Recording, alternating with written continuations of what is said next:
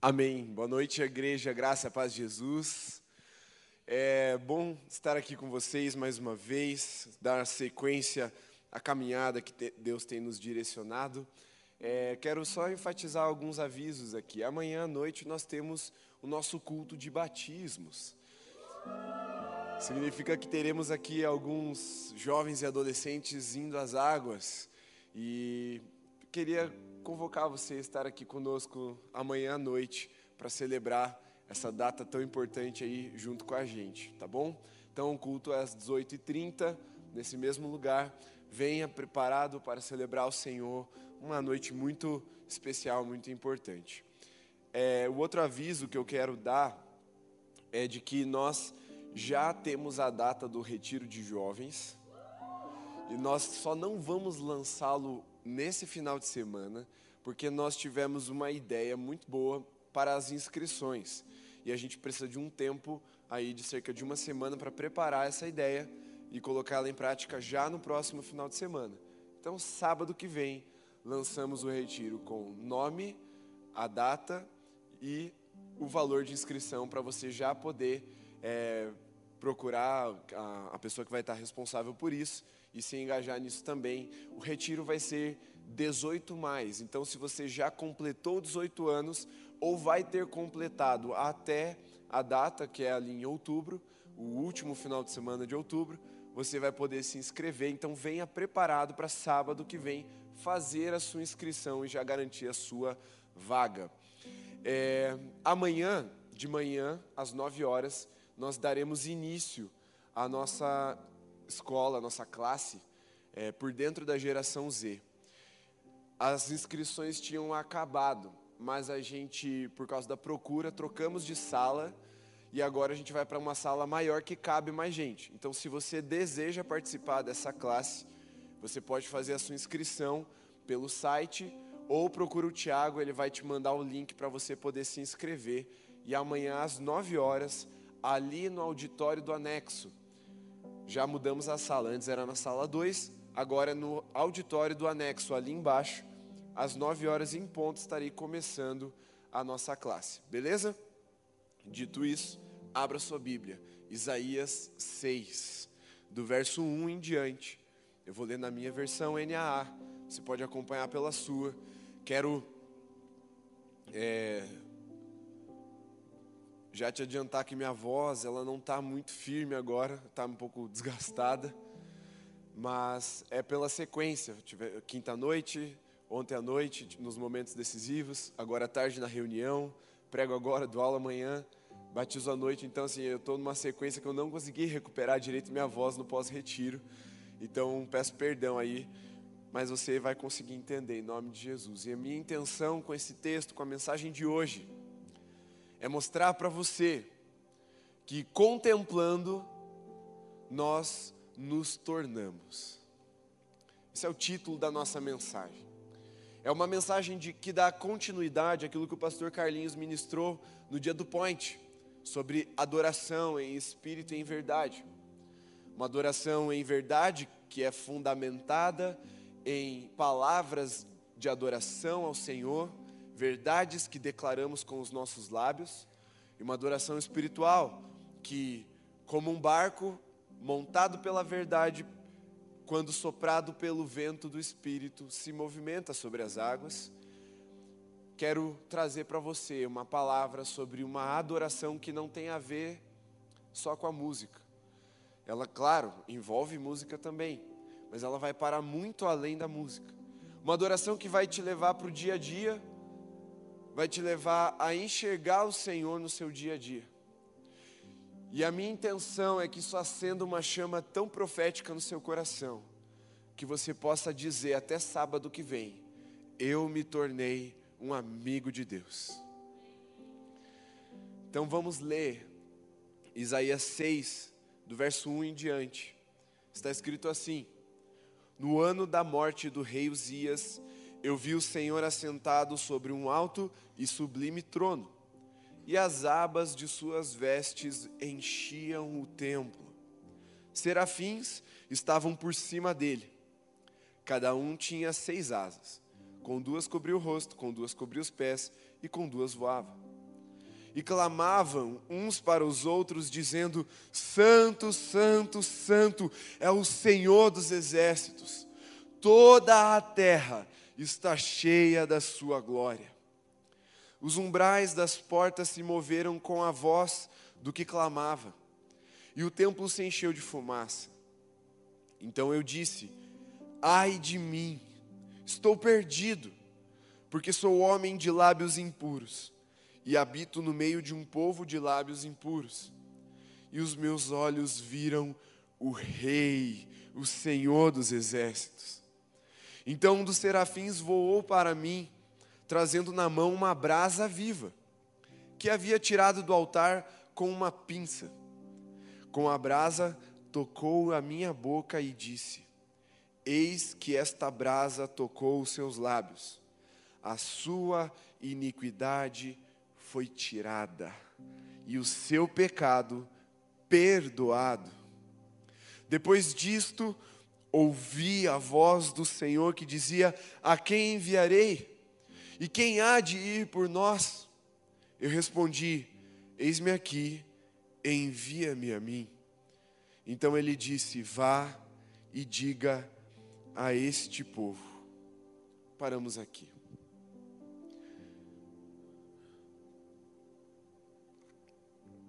Feche seus olhos. Senhor, muito obrigado pela tua revelação. Uma revelação tão viva que se renova nas nossas vidas. Eu creio que muitos de nós aqui, Senhor, já ouvimos pregações nessa nessa palavra, nesse trecho de Isaías. Mas eu creio que existem coisas que o Senhor quer despertar nessa noite de uma forma muito específica. Peço que o teu Espírito Santo me auxilie na profecia, para que o povo seja despertado à contemplação. Porque tudo começa com uma visão do teu trono, e nós queremos te ver nessa noite, em nome de Jesus. Amém.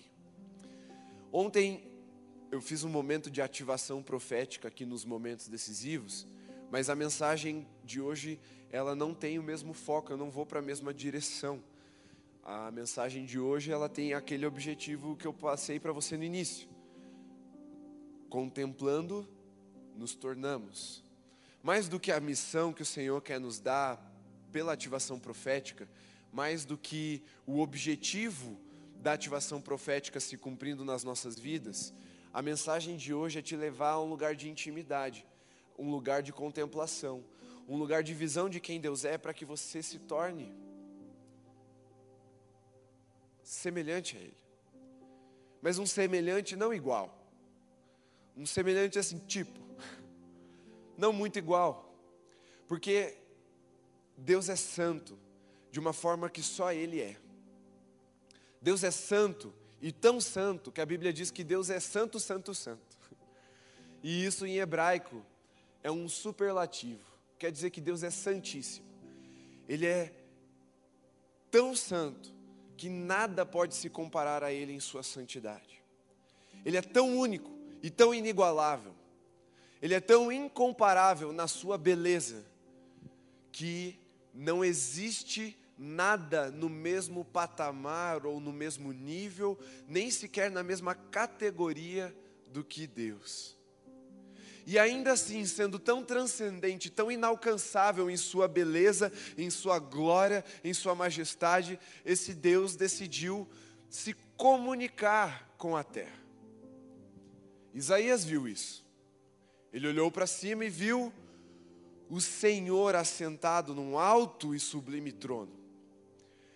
Ao mesmo tempo que ele viu o Senhor assentado num alto e sublime trono, ele viu as vestes do Senhor enchendo o templo.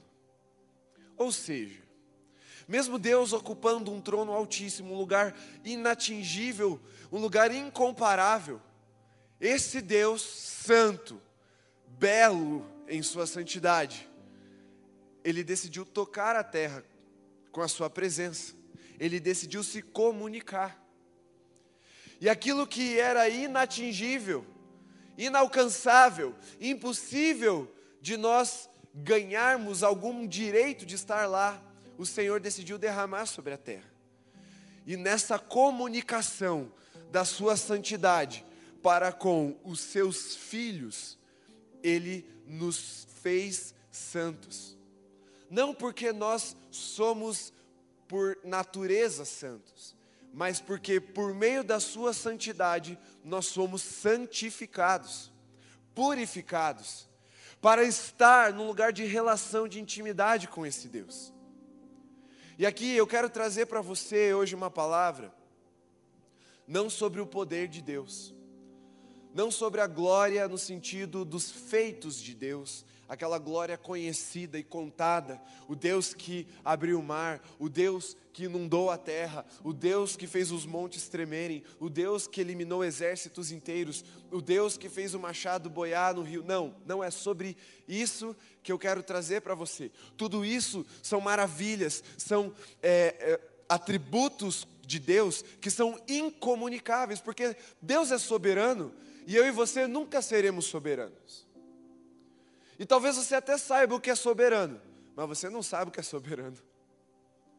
Porque essa característica, esse atributo de Deus, a soberania, é, é tão incomunicável que, mesmo que a gente entenda o conceito de soberania, nós nunca vamos compreender a plenitude do que isso significa.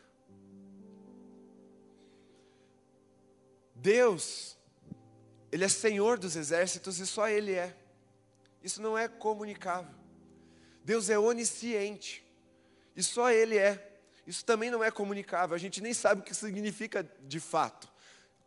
Aprendemos o conceito, mas de fato mesmo, o que é onisciência a gente não sabe. Deus é onipresente. Isso também não é comunicável. Mas essas são as características que normalmente mais nos atraem em Deus. Por quê? Porque nós tendemos a buscar o Senhor por aquilo que Ele pode nos oferecer. Quando as coisas ao nosso redor elas saem de controle e nós precisamos de segurança, de estabilidade, de proteção, e a gente lembra, é verdade, né? Deus é onipotente. Eu vou até Ele. E nós o buscamos, o contemplamos não pela beleza da sua santidade, mas pela beleza do seu poder. Quando nós estamos confusos, não sabemos o que fazer da nossa vida. O que vai ser de mim, Senhor? Eu vou mudar de escola, como é que vai ser? Eu vou mudar de faculdade, ou eu não sei que curso escolher na faculdade. Eu fiquei desempregado, Senhor, o que vai ser de mim? E aí nós nos voltamos ao Senhor porque sabemos que Ele é onisciente, Ele sabe todas as coisas. Então é bom ouvir um conselho de quem sabe todas as coisas, é ou não é verdade? Buscar a sabedoria de Deus nessas horas é ótimo. Isso nos, nos leva a buscá-lo. Mas a gente está buscando Ele não pela beleza da Sua santidade, estamos buscando pela manifestação da Sua sabedoria, da Sua onisciência. E tantas outras características e atributos de Deus que não são comunicáveis e nos atraem. Por quê? Porque eles não são relacionais eles são imperativos. Deus é, acabou. Se Ele pode, Ele pode fazer, então não custa nada eu tentar. Mas existem atributos de Deus que são comunicáveis, que Deus, em Sua infinita graça, em Sua maravilhosa misericórdia, deseja imprimir em nós. Comunicar a nós de tal forma que esses atributos comecem a ganhar vida em nossas vidas comecem a dar forma ao nosso coração, ao nosso espírito, à nossa identidade, para que habitemos com Ele. E a santidade e esse trono que, da, que Isaías viu, tocou ele de tal forma que gerou uma reação. Isaías é um profeta, ele era chamado de profeta de palácio. É o cara que anda na presença de reis. O profeta que ele tem um lugar na corte, um lugar à mesa do rei, um lugar onde ele é bem tratado, ele tem a sua segurança. Ele não precisa se preocupar com as coisas do dia a dia. Tem servos à sua disposição. E ele era um cara muito brother do rei da época, o rei Uzias. Só que no ano que o rei Uzias morreu, as coisas começaram a chacoalhar. A segurança que ele tinha foi abalada. O reino que estava estável começou a viver um tempo de instabilidade, de incertezas, de inseguranças. Isaías, como profeta, precisou buscar o Senhor como nunca antes. E eu tenho certeza que Isaías estava buscando ao Senhor como ele buscava antes, ele assim, com a intenção que ele buscava antes, de saber o que é que vai acontecer. Qual a palavra que Deus tinha para aquele tempo? O que, que ele queria falar para aquele rei, para o novo rei, para o no, povo que estava ali preocupado, desesperado? Só que a busca de, de Isaías, apesar de ser pelos mesmos motivos, acredito eu, ela começou diferente. Ela começou de forma desesperada. Porque quando nós buscamos ao Senhor num lugar de conforto, de tranquilidade, nós buscamos de um jeito assim, ok, legítimo. Mas quando nós não temos mais a quem recorrer, quando as nossas seguranças se vão, quando a nossa zona de conforto é consumida, aí a gente busca o Senhor de outro jeito. Aí a nossa oração muda. Aí aquela nossa oração pragmática, redondinha assim, aliás, quadradinha, ela começa a ganhar um pouco de vida. E é o que nós chamamos de oração se transforma em clamor. Isaías estava clamando diante do Senhor. E ele teve os seus olhos abertos. Deus decidiu se revelar, se comunicar com Isaías. E um, uma visão de um alto e sublime trono apareceu para ele. E é curioso que eu orei e às vezes ainda oro mesmo sabendo, às vezes eu esqueço e ainda oro, pedindo para ter uma visão do trono de Deus. Achando que foi isso que Isaías viu e foi isso que, que mudou a vida de Isaías. Mas olha que interessante. A Bíblia diz que Isaías viu o Senhor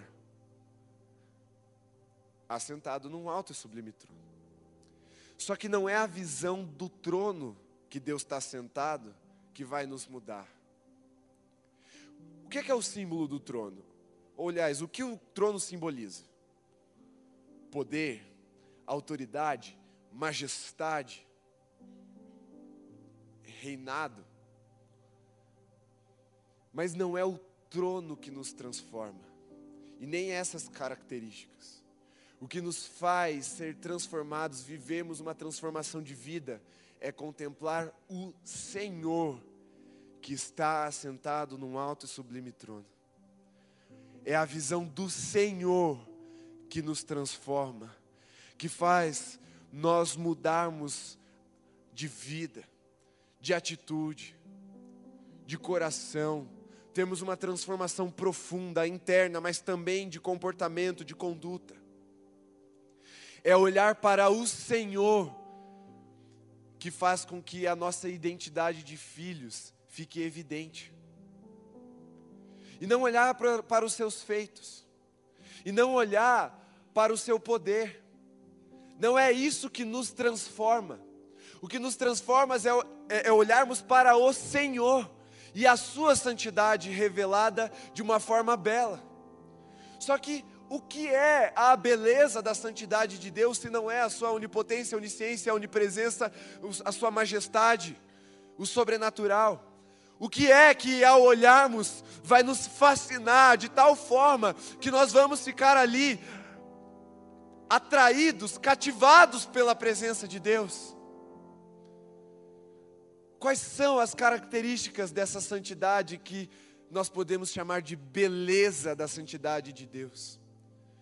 Aqui eu quero ilustrar para você antes de te responder a pergunta. Quando você está visitando, por exemplo, uma galeria de arte. Você vai passar por várias obras de arte que não vão te chamar atenção, mas alguma vai te chamar atenção, a não ser que a exposição seja muito ruim. Vamos pensar numa boa exposição, alguma te chama atenção. E você vai parar, e o que vai atrair você para aquilo, pode ser que seja o nome do, do artista, pode ser que seja a fama daquela galeria, Mas o que vai te manter lá, contemplando, admirando, é a beleza daquela obra. É a beleza da santidade de Deus que nos mantém na presença dEle. E quais são os atributos comunicáveis da beleza de Deus? Primeiro lugar é a santidade mesmo. A santidade no sentido de ser um Deus puro. Um Deus que não se contamina com o pecado. Um Deus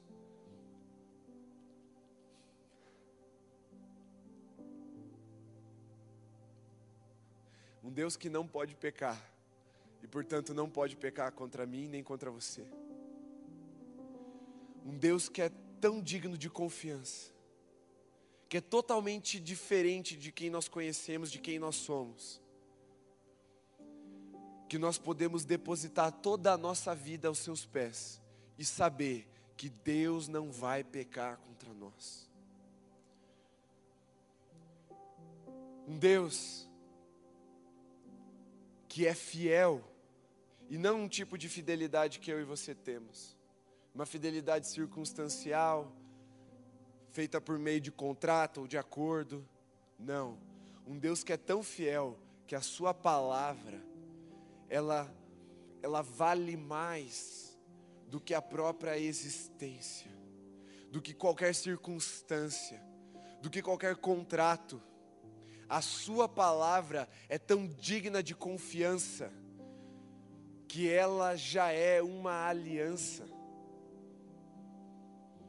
Um Deus que é tão amoroso, que sabendo que nenhum pecado pode permanecer sem juízo, porque Ele é santo e a santidade de Deus se manifesta também no juízo. Ele decidiu esmagar seu próprio filho na cruz em amor por nós, para que o pecado fosse pago e nós pudéssemos habitar em Sua presença. Uma santidade, uma beleza de santidade que se manifesta num afeto, num abraço de um pai que ama os seus filhos e os chama para sua presença para estar lá. Mas não um pai qualquer, como os nossos que são falhos, como nós pais que falhamos. Um pai perfeito, um pai moralmente perfeito, portanto, totalmente digno de confiança, que não pode errar, portanto, não pode errar conosco. Um pai que é infinitamente superior ao melhor pai do mundo. E um bom pai não dá pedra ao filho que pede pão, quanto mais Deus que está nos céus vai dar algo ruim para os seus filhos. Entenda, Deus é tão bom e tão perfeitamente moral em sua moralidade que nada do que Ele nos dá pode ser ruim, pode ser sequer desagradável ou imperfeito, porque a Bíblia diz que a sua vontade é boa, perfeita e agradável, e portanto Ele é totalmente digno de confiança, e nós podemos colocar as nossas vidas diante dEle em Suas mãos, sabendo não achando, sabendo que Ele é fiel, Ele é bom, Ele é justo, Ele é totalmente santo e Ele é digno de adoração. Mas percebe que muitas vezes a nossa adoração ela é motivada pelos feitos do Senhor, o que não é um erro, não é um problema. A questão é que os feitos do Senhor podem nos atrair a Ele, mas só a beleza da Sua santidade vai nos manter em Sua presença. Deixa eu te dar um exemplo, com uma pergunta. Quem aqui conhece alguma pessoa que já teve uma experiência sobrenatural com Deus? Uma libertação, uma cura, um milagre, e depois se afastou do Senhor? Não está escrito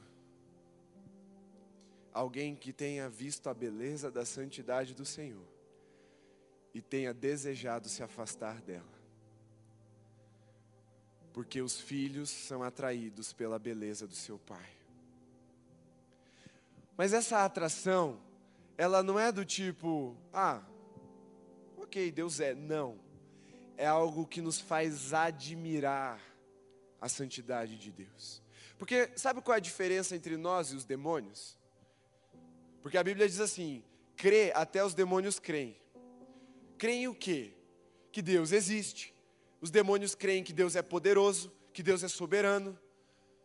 Os demônios falaram: O que você quer, Senhor? Não faz nada com a gente. Os demônios ficam igual cães amedrontados quando Jesus chega. Esse tipo de fé, até os demônios têm de reconhecer os feitos do Senhor, de reconhecer a força do Senhor. Mas sabe o que eles não têm? É amor e admiração pela beleza da santidade de quem Deus é. É, assim, é gostar do fato de Deus ser bom, é se maravilhar com o fato de nosso Deus ser santo, é ficar perplexo, fascinado com a bondade dele sendo derramada nas nossas vidas, porque o que precisa nos fascinar, nos impactar, nos chocar, não é quando Deus em em santidade manifesta juízo, mas é pela paciência e pela misericórdia de Deus que todos os dias tem se renovado nas nossas vidas, porque assim como Isaías, ao contemplarmos a beleza da santidade do Senhor, nós vamos notar, nós vamos perceber, nós vamos nos ver na condição de pecadores que merecem o inferno, mas nós vamos ser tocados para poder ouvir a voz do Senhor nos dizendo: Eu te purifico eu tiro a iniquidade de você e eu perdoo os seus pecados, para que você esteja comigo, para que você esteja em mim. E é isso que tem que nos maravilhar quando nós olhamos para a beleza da santidade de Deus. É isso que precisa nos fascinar. É isso que precisa cativar o nosso coração na Sua presença. Porque nós estamos tão acostumados com a misericórdia de Deus, que nos escandalizamos com o juízo santo que muitas vezes Ele manifesta. Mas se nós olharmos para a beleza da santidade do Senhor, a retidão moral, a perfeição de caráter, nós vamos ver que qualquer coisa boa que Deus faça por nós é motivo de adoração. Qualquer coisa boa que Deus faça em qualquer lugar, precisa nos motivar em adoração. Qualquer misericórdia renovada precisa nos motivar em adoração.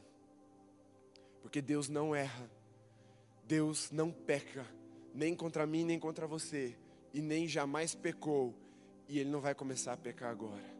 Ele é totalmente digno de confiança. E nós precisamos entregar todo o nosso coração a essa beleza de santidade do nosso Deus. E o que é contemplação? Há uma vertente que trabalha a contemplação como algo muito passivo. Os maconheiros falam que é você sentar no sol e ficar olhando para cima, olhando a natureza, né? Aplaudir o sol.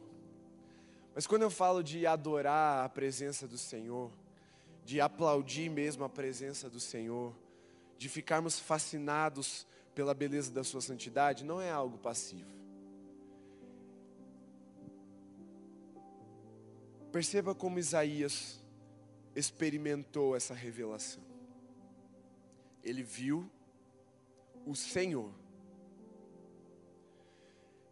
A primeira reação dele foi o quê? Prostrado, confessar: ai de mim, estou perdido.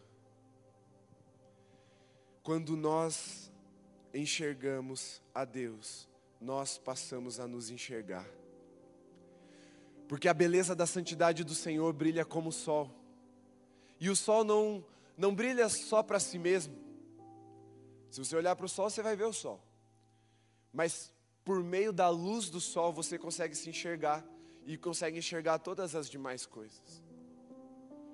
Quando nós vemos ao Senhor, quando Deus se revela na beleza da Sua santidade, nós enxergamos quem nós somos. Ai de mim, que sou pecador, tenho lábios impuros e habito no meio de um povo de lábios impuros.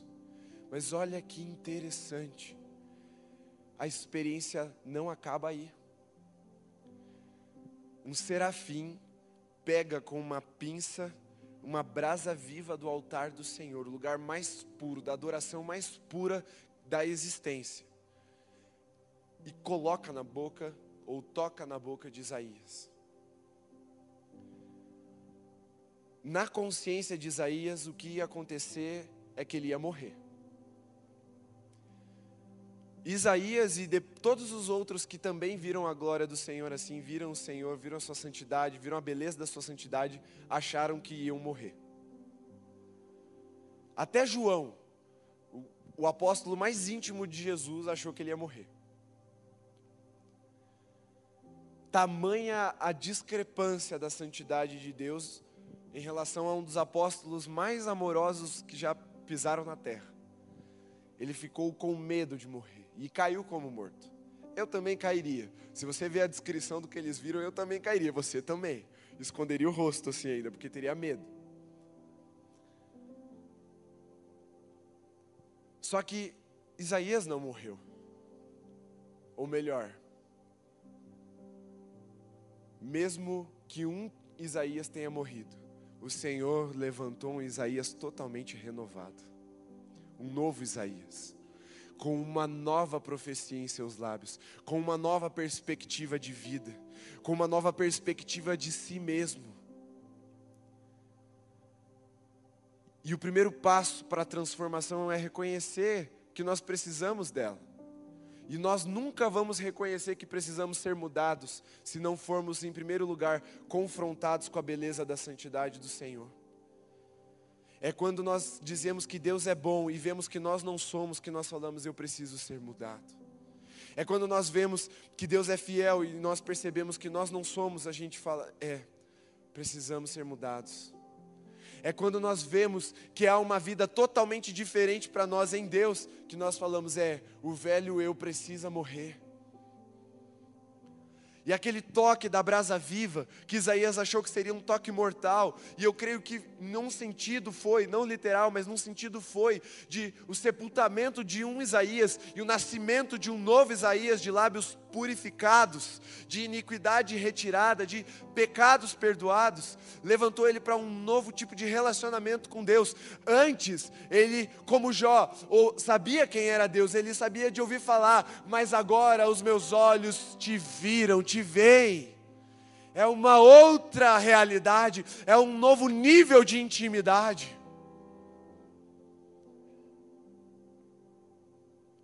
É uma nova fascinação é um novo amor, é uma nova contemplação, porque aí, sim, todos os feitos do Senhor a gente vai ter facilidade de reconhecer e adorá-lo, e ser grato, e prestar louvores. Mas nós não podemos nos acostumar com a Sua presença, porque a beleza da Sua santidade nos leva a a dia após dia nos dobrarmos diante do Santo dos Santos. E aí você está pensando assim, tá, então eu tenho que ver o Senhor, não o trono. Sim. Porque em um momento o trono ficou vazio. Se você olhasse para o trono, Deus não estaria lá.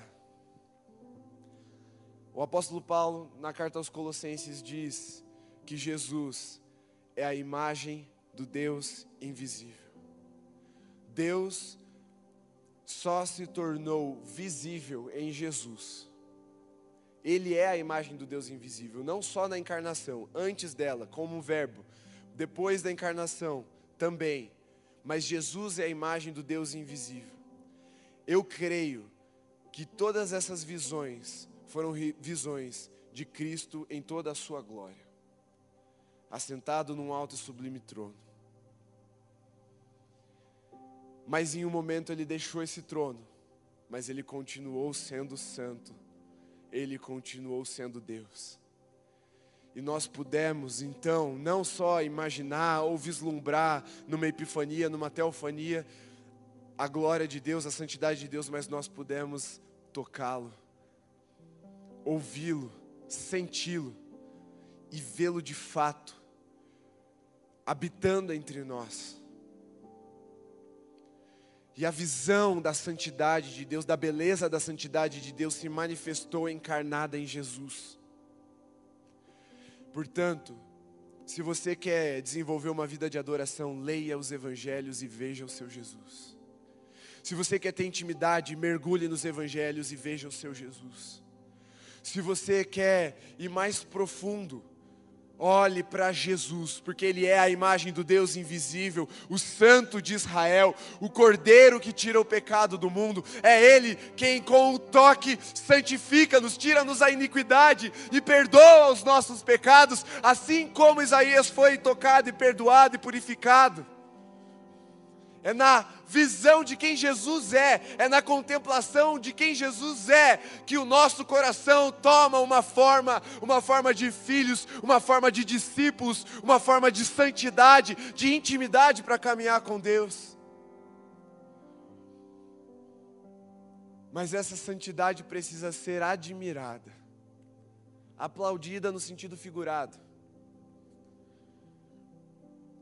Porque nós sabemos que o nosso Deus é santo, santo, santo. Portanto, Ele é bom. Portanto, Ele é fiel. Portanto, Ele é justo. Cheio de misericórdia. E decidiu comunicar todas essas coisas com seus filhos. Ele decidiu que as suas vestes enchessem o templo. O templo simboliza a terra. E encher a casa da sua presença, encher a terra da sua glória. E sabe quem Deus quer que manifeste a glória dele por toda a terra? São os seus filhos. São os seus filhos. Portanto, se você tem tido dificuldade de viver em santidade, você tem relutado com pecados antigos, vícios que vêm e vão, mas no fundo sempre estão lá. Se você tem tido dificuldade de abandonar velhas práticas, parece que o velho homem, ele volta com muita força. Você precisa parar um pouco de se esforçar e você precisa começar a olhar para Jesus e a confessar. Não é se esforçar, é confessar, que vai gerar purificação, transformação, libertação, que vai remover a iniquidade do seu e do meu coração. É olhar para Jesus, para quem Ele é que vai nos levar a viver uma vida de amizade com Deus. Porque todos os outros meios a gente chama de religião, que é o esforço do homem se conectar com Deus. No sentido mais puro da, da palavra religião. E não funciona. Se Jesus não tivesse estendido as vestes até nós, nós jamais conseguiríamos escalar esse alto e sublime trono para tocar o nosso Deus. Mas Ele decidiu deixar o seu trono e vir até nós para nos tocar. É isso que vai nos fazer sermos transformados. É isso que vai nos fazer sermos santos. Porque a vocação do povo de Deus é: sede santos, porque eu sou santo, diz o Senhor. E Ele viabilizou que isso acontecesse. E nós precisamos voltar os nossos olhos para Ele, porque tudo começa com o olhar, não do trono, não dos feitos, não do poder, mas da beleza, da santidade do nosso Senhor. É isso que vai nos transformar. E aí, todas as outras coisas certamente se manifestarão. Certamente. Porque não dá para você viver uma vida de intimidade como amigo de Deus sem ser acompanhado pelo sobrenatural, pelos feitos e pelo poder. Mas é totalmente viável você viver uma vida de poder, de sobrenatural e realizar muitas coisas.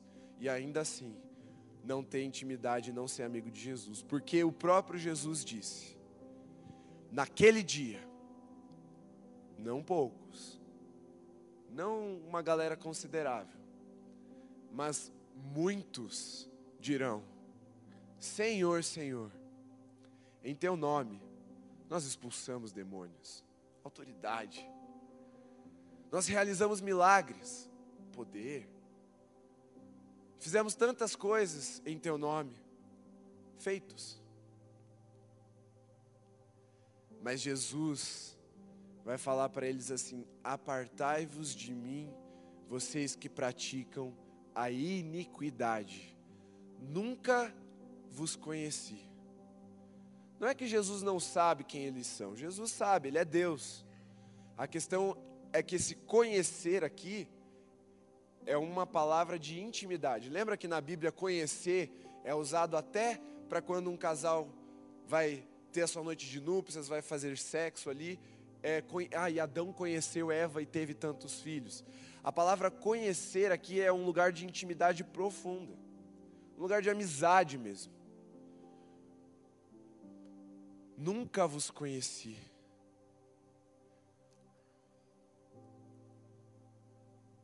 Essa é a importância de nós olharmos para a beleza da santidade do Senhor, porque só contemplando a beleza de Sua santidade, saberemos que o conhecemos e estamos sendo conhecidos por Ele.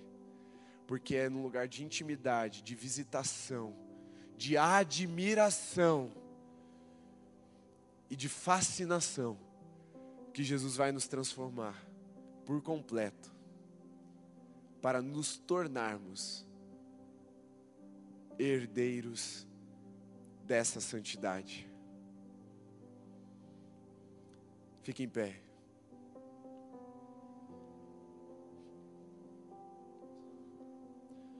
Ontem, ministrando essa ativação profética nessa palavra, eu trouxe alguns outros direcionamentos.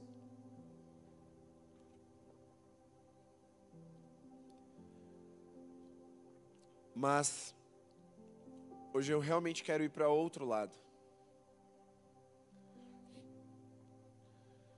Só que ontem Deus falou duas coisas comigo ontem à noite, durante as quatro horas que a gente passou aqui. Foi um tempo muito, muito especial para mim. Quando o pastor Wavson ministrava o momento que ele ficou responsável, ele fez a seguinte pergunta. Eu não vou nem contextualizar, você já vai entender. Quais mesas estão esperando você para eles poderem se assentar? E aquela frase veio no meu coração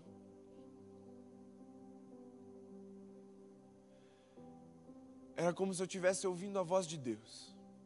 Eu sabia que era Deus falando comigo. E eu falei, Senhor, quais? Quais mesas que estão me esperando para sentar?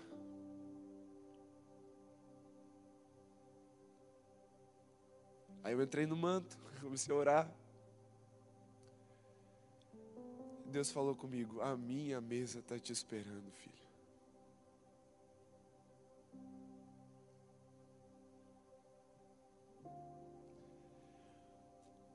contemplar a beleza da santidade do Senhor. É o que nos diferencia de peões no tabuleiro. Porque aí Ele nos chama para sua mesa. Ser usado, meu querido, é bom. Mas o diabo às vezes é usado. A mula é usada. As pedras vão clamar se a gente não fizer o que a gente tem que fazer. Ser usado é legal.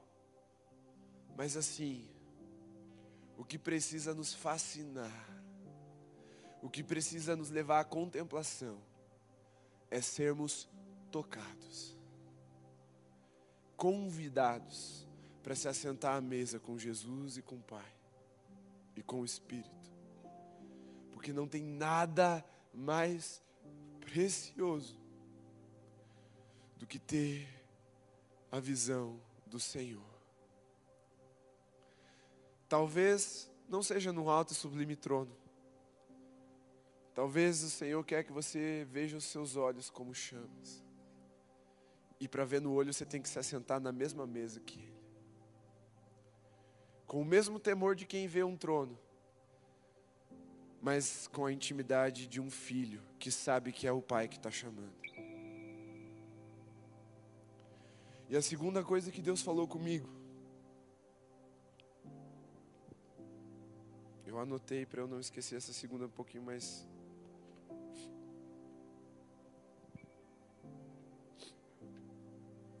Lembrei. Foi quando o Dani estava ministrando o momento dele de fechamento aqui.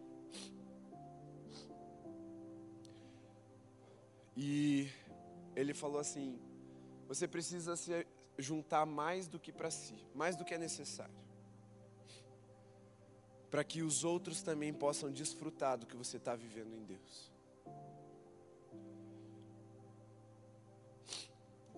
E eu entendi isso eu entendi Deus me chamando para eu contemplar mais. Não só o suficiente para mim, mas como se os outros dependessem disso também. Não é para você terceirizar para mim, não, filhão. É para você ter essa experiência maravilhosa, essa vida maravilhosa de contemplação. Mas assim, Deus me chamou para ir mais. Mais perto. Mais tempo.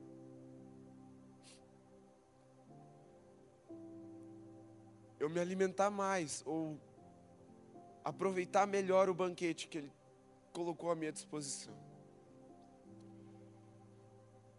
E o convite que eu quero fazer para você é: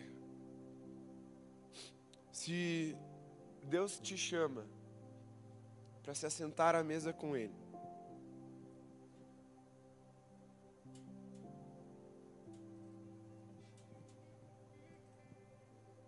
E assim você deseja chegar mais perto.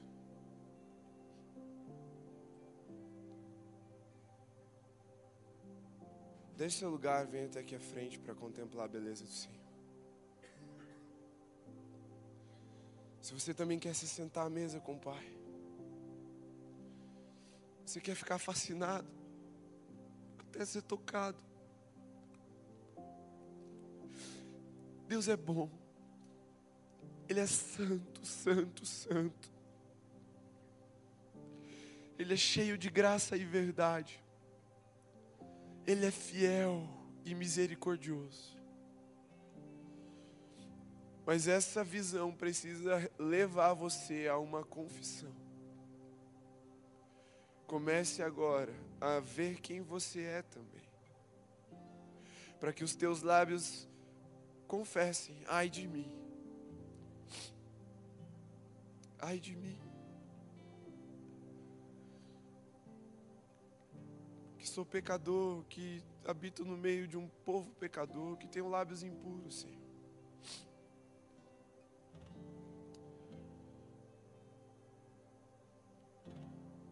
E a segunda, o segundo convite é: se você deseja juntar mais do que para si, para que as pessoas que estão ao seu redor, próximas a você, também possam desfrutar disso.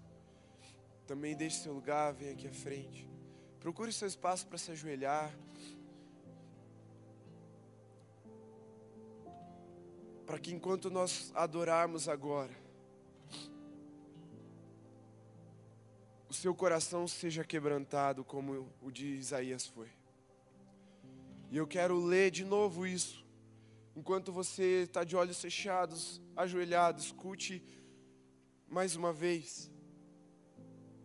Eu vi o Senhor assentado sobre um alto sublime trono. E as abas de suas vestes enchiam o templo. Serafins estavam por cima dele. Cada um tinha seis asas com duas cobriu o rosto, com duas cobriu os pés, e com duas voava.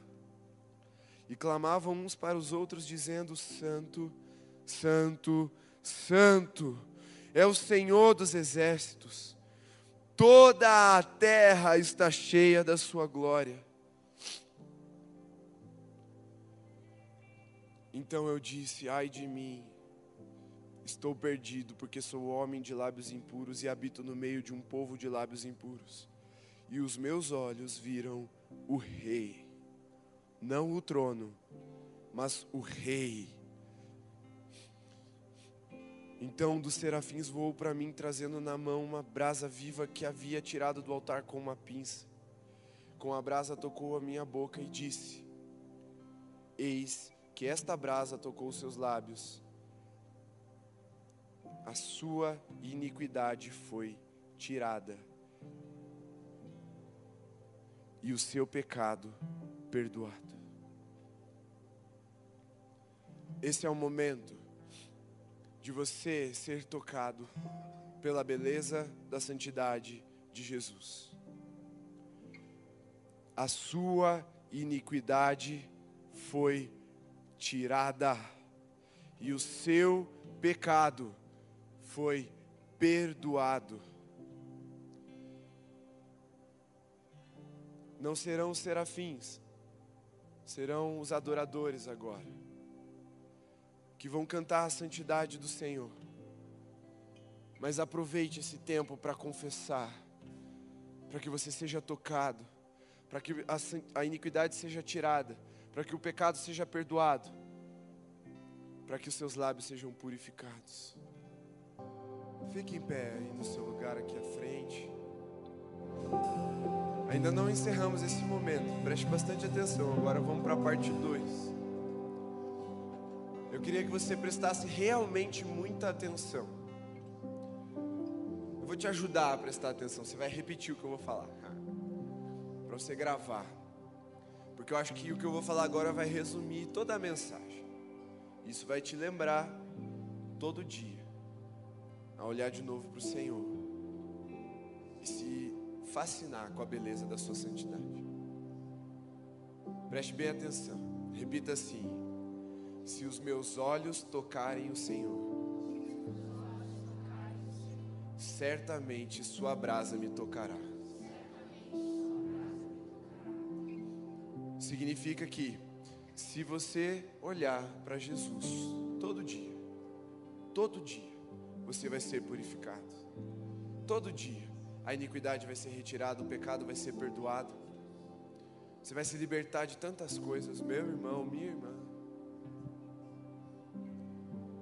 Você vai viver uma vida tão diferente, tão melhor, tão indescritivelmente melhor, que você vai andar como um filho apaixonado pelo seu pai.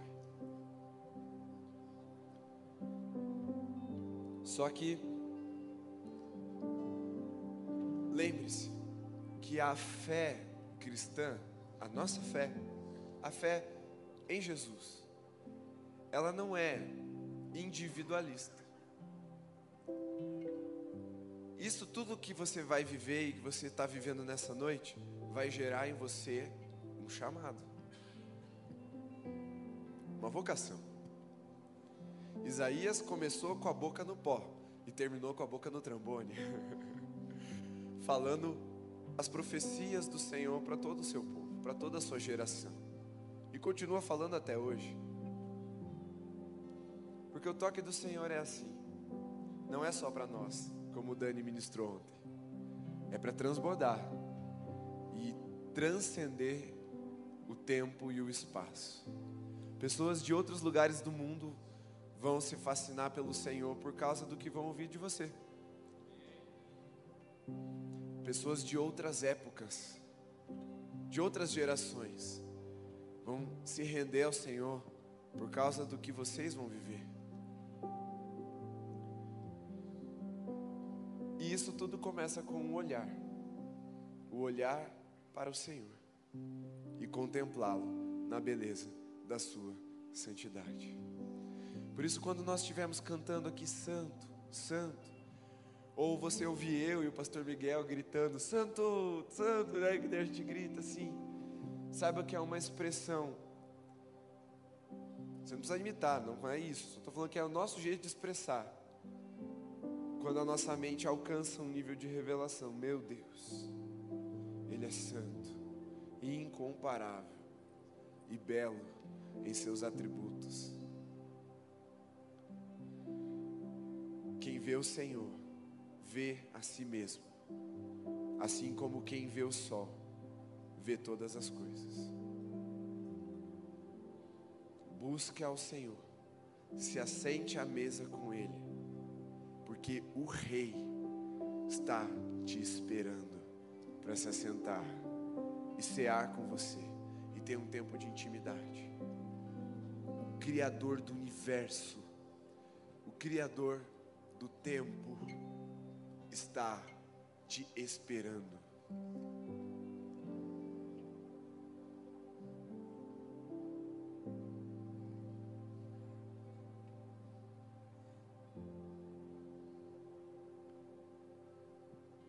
Isso precisa nos chocar, nos fascinar.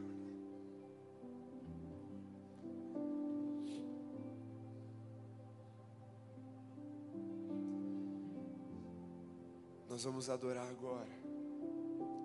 E eu creio que nesse tempo agora de adoração, as brasas vivas vão vir voando até você, vão tocar os seus lábios e vão te ativar para um novo tempo com Deus. E aí, naquele dia, enquanto muitos dirão: Senhor, Senhor, em teu nome eu fiz isso, eu fiz aquilo, eu expulsei demônio, eu fiz milagre, eu curei enfermos. Você vai falar: Jesus, finalmente os meus olhos te veem plenamente em todo o seu resplendor e sua glória. Eu estou aqui, Jesus. Eu te conheço e o Senhor me conhece também. E isso vai rasgar a existência e dar início a uma nova era, a novos céus e nova terra. O encontro de um pai com seus filhos, de um noivo com a sua noiva. É isso que nós vamos ouvir dos lábios de Jesus.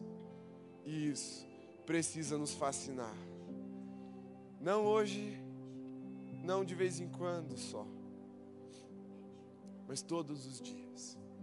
Como é que é, Dani? Não é só sobre um momento, mas é um momento.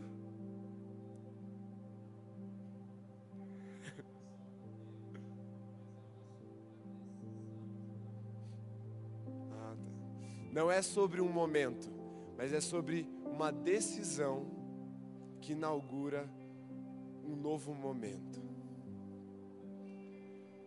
um novo tempo com Deus. Lembra daquele Big Dream?